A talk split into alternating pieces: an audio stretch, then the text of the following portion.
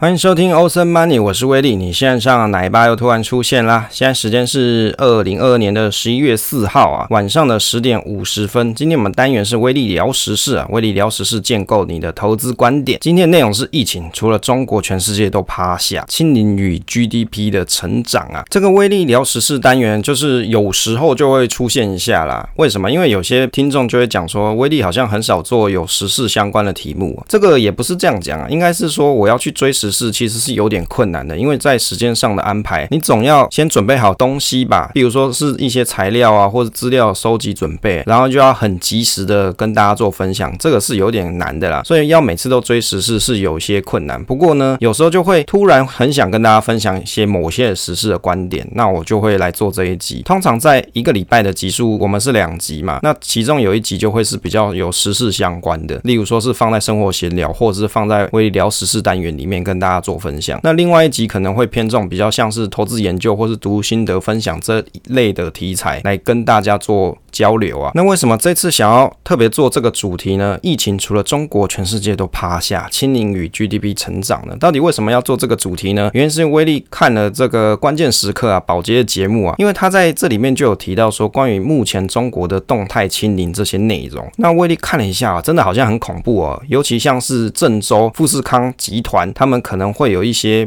比如说暴动，还有人在里面开枪啊，好像事态是非常严重。于是威利今天也打电话问了我们在苏州的同事，就问他说他们那边封控状况怎么样？他说目前没有封控啦。那我问他说他有没有像节目里面讲的，比如说带棉被、枕头上街啊？哦，不是上街啊，是带去公司上班，因为你不晓得什么时候就被关起来啊，就 lock 在那边，就不能出出来嘛。那你可能还要带一些食物这些东西进去。那同事讲说没有那么夸张啦，他还是正常上下班。不过的确上半年的时候有一度是被封。在厂区里面，这导致实际的情况，所以我想，也许没有像保洁节目上讲这么夸张。我在那个节目里面看到，YouTube 节目里面有看到说，有一个人啊，他因为确诊的关系，就在当街之下被公安啊，或者是那种他们称作大白呀、啊，管控疫情的人员，就把他当下在街上用一个比如说封锁线包围起来，把他绑在柱子上面，旁边再放个铁板，就拒绝人家靠近他，当下就把他 lock 起来，就是让他当下就跟大家隔离啊，有没有这么夸？张啊！像这种动态清零，你可以当下看到那个人他疑似确诊，那你就把他封锁起来嘛，也不给他吃，不给他喝，这是不是有点残忍呢？当然了、我因为我这这个资讯是从关键时刻来的，我也不知道这东西到底是真是假，所以我问了同事，听起来好像没这么严重，又问了一个在中国的网友，好像也没这么严重啊，也许不是事实有这么情况危急啊，但是还是可以来了解一下这个中国的清零以及 GDP 的成长，因为关于中国 GDP 未来二零二三年的成长。威力看了一些研究资料，好像大概也有四趴到五趴之间，好像这么厉害。可是你看哦，现在是在清零的状况嘛，清零的状况底下，明年还有机会有这么好的 GDP 成长吗？你看各个亚洲国家，甚至是美国，也许都没有这么好的绩效表现。到底为什么中国有这个机会呢？那于是来研究一下，到底现在中国的清零到底是什么东西哦？这个清零政策，中国大陆他们称作叫做动态清零，这个是指说啊，当你发现到有传染病确诊的案例的时候，在医学收治的同时，进行流行病学的隔离哦，调查隔离啊，以及让一些有接触的人员都被管控起来，控制病毒的影响范围，减少传播跟确诊人数的一种防疫抗疫的政策哦，这在维基百科上面写的啊，漏漏等，反正就是动态清零，就是动态调整政策，让这些有确诊的人可以适时的被隔离，然后还要追踪有哪些人员有接触。动态清零这个名词代表中国开始进入动态清零阶段，然而，还是会有一些高强度的封锁跟清零，就代表说让社会的影响会变得比较严重一些，因为你必须要有封闭式管理嘛，或是封控一些小区啊、大楼。威力是觉得比较夸张的是，有看到一些内容啊，就是一些新闻是讲说有一个妈妈，她好像是小朋友发烧，想要带去医院，问题是她的小区被封锁，于是她把着小朋友啊绑在身上，就挂在外墙，想要从外墙爬下来，结果就摔死了。不知道这个新闻是真是假啦。那我是看到这一则新闻，我是觉得是有点夸张。如果小朋友都已经确诊，或者是小朋友都已经在发烧的情况底下，难不成不让他们去看医生吗？这个只要是身为有小孩的家长，你应该都会了解那种心急如焚的心情。那到底什么时候要终结动态清零这件事情呢？摩根士丹利的中国首席经济学家表示说，大概你可能要观察未来三到五个月，而且去观察一些迹象。那这有哪些迹象？第一个迹象就是观察中国现在年长的人去打新冠。疫苗是不是有进展，第二个就是去看一下说他们批准新冠疫苗的进度。那因为中国首款的 mRNA 的疫苗在印尼有获得紧急许可，但是还没有任何 mRNA 的疫苗有入到中国当地去使用。那我觉得这个是蛮奇怪的事情呢，因为你看在台湾现在疫苗这么多，好几种品牌都可以选，难不成中国这边的疫苗进度这么慢吗？导入的进度有这么慢吗？所以我看这个新闻，我是觉得蛮有蛮奇怪的。第三个讯号是中国当地的官方媒体啊，就官媒对于疫情的描述或者措辞有开始淡化危险的状况，降低公众的恐惧情况，代表转折即将来到。意思就是说，中国有意思把这些消息啊，慢慢的转化，不要让大家这么恐惧。所以他提到这三个观点。不过就威力的观察来说，其实这好像都不是真正的入口子。重点还是在于说，他们对于疫情这件事情的重视程度，以及还有他对于这些世界各国的处理方式了解。如果他已经发现说各国都已经逐渐开放，有些地方都没戴口罩。你看最近韩国他们不是压死人吗？在那个时间点，他们其实也没在戴口罩了嘛。你去看那个影片，因为对韩国来说，他早就已经解禁了。所以你看周边很多国家都陆续解禁啊，像台湾也开始要开放出国嘛。你甚至现在也可以买机票去日本去玩，这些也不会有这么多限制了。但是在中国这个地方，他们还是采取动态清零的政策，是真的是有点严格，好像没有跟上整个世界的潮流。所以你看，我有些朋友他就买一些中国相关的 ETF 的股票，那我就会想说，明年中国的 GDP 的成长是不是如这些新闻所说的有这么好？那看到朋友他持有中国 ETF 的心情，我又觉得好像是不是有点残忍？跟他在讲一些哦，现在清零的状况。中国的卫健委啊，他们的政策是在说，努力以最小的范围、最短时间以及最低的成本去控制住突发的疫情。但是我觉得这些都是好事，但是好像并不是如大家所预期。例如说，有些工厂啊，它开始封锁，可能里面人都没饭吃啊，或者没水喝之类的。所以你要做动态清零，其实你要搭配上你的政策，要不然这些人被你封锁起来，被你 lock 住，他没有东西吃的时候，他就会暴乱，这是很合理的事情。那威力有读到一篇文章的标题，它很有意思哦。他提到说，疫情除了中国，全世界都趴下。这个意思就是说啊，疫情这件事情哦，再过十年，除了中国啊，全世界都得要趴下。那这个新闻是谁写的哦？这一段话是叫做顾军辉，他是叫叫做什么营销大师，是中国战略地位专家顾军辉啊。他提到这件事情，在抖音拍片赞赏习大大的动态清零。他提到说，如果疫情再延宕个十年，意味着西方躺平政策底下的西方世界劳动力就会荡然无存。因此，在中国一定要动态清零。拥有三点三亿的人口，美国已经有九千多万人感染这个新冠病毒嘛，其中有一千四百万有明显的后遗症，两百到四百万人已经丧失的劳动力。所以他认为动态清零这个政策是很正确的事情，要有很大的格局跟胸怀，才可以有这样子的一个制度啦。那大家觉得呢？你觉得动态清零是一个好事吗？其实就威力的角度而言，一开始在台湾开放这件事情的时候啊，开放一些疫情政策的放松啊，例如说出国啊、隔离啊之类这些逐步解禁嘛。那当然，威力跟威力的小朋友啊，我的我家婴儿 baby 啊也得确诊啊，我老婆也得确诊，我全家都确诊，结果我。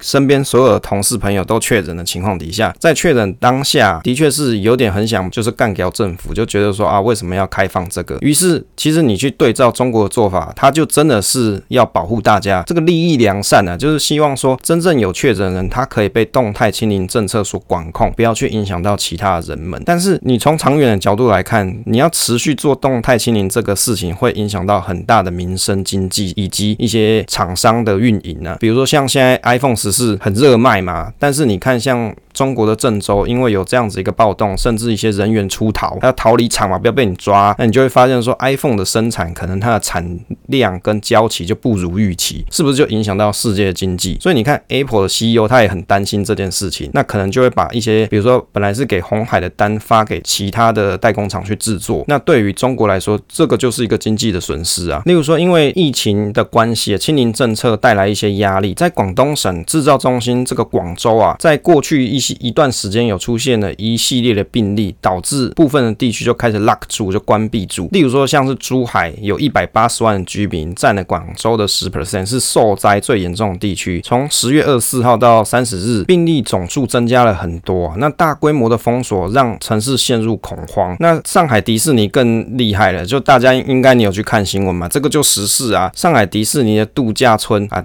讲度假园区啦，反正就是发现有人确诊嘛，就开始 lock 整个园区起来。那有很多朋友就想说，是不是在里面可以玩到爽哦？怎么玩怎么爽？有没有？就在里面开始玩一些迪士尼的这游乐区？好像看新闻并不是这样啊，就是被隔离的人他并不是在玩乐区这一区啊，可能是在某一个地方的空旷区被封锁起来。所以你看，从十月三十一号就封闭了整个度假区。当然，随着冬天的靠近，更多地方它可能会遇到疫情的情况加剧，这是蛮正常、蛮合理的。所以有时候啊，你遇到问题的时候，并不是只是逃避问题或是封锁它而已，你可能还要去思考说有什么更有效率的方式，例如说增加大家打疫苗的程度嘛，让大家疫苗可以跟得上这些世界先进各国它所打施打的技术，或者是施打的疫苗的效力。那你可能就可以提升大家的免疫能力嘛。那于是动态清零这件事情就可以慢慢的变成不需要这样子做了，就不会影响到这么大的经济情形。当然，我们节目里面其实还有蛮多是中国地区的朋友在收听啊。那威力的想法是说，其实动态清零这个政策，就一开始你面对到疫情的人们，你一定会恐惧，那你一定会紧张，就会想说啊，这旁边有确诊的人，所以动态清零应该是一个必要的措施。可是逐渐你去看一下世界各国的状况，你就会发现说。像现在这样子一个封锁情况，其实已经不再这么严重了，所以应该是要逐步的开放才是一个合理的方法了。接着来看一下中国的 GDP 观察，在二零二二年这个阶段啊，中国第三季的 GDP 成长是三点九 percent，中国第三季的国内生产毛额优于一些经济学家的预期，工业生产也改善，但是失业率上升，销售成长动能减弱。其实这个蛮合理的嘛，你因为在动态清零的情况底下，一些地方被 lock 住。了零售销售成长怎么会很好呢？这想就知道不太这么容易啊。二零二三年虽然中国可能不会改变动态清零的说法，但是可以从一些迹象看来，也许会慢慢放松啦，让大家不会再影响到这么多经济状况或是民生。那二零二三年的中国 GDP 的预估成长，威力看了一下新闻，大概是预估在四点五 percent。花旗集团它就是预估四点五 percent，远超过一些国家或地区，例如说是欧盟或是美国或是英国。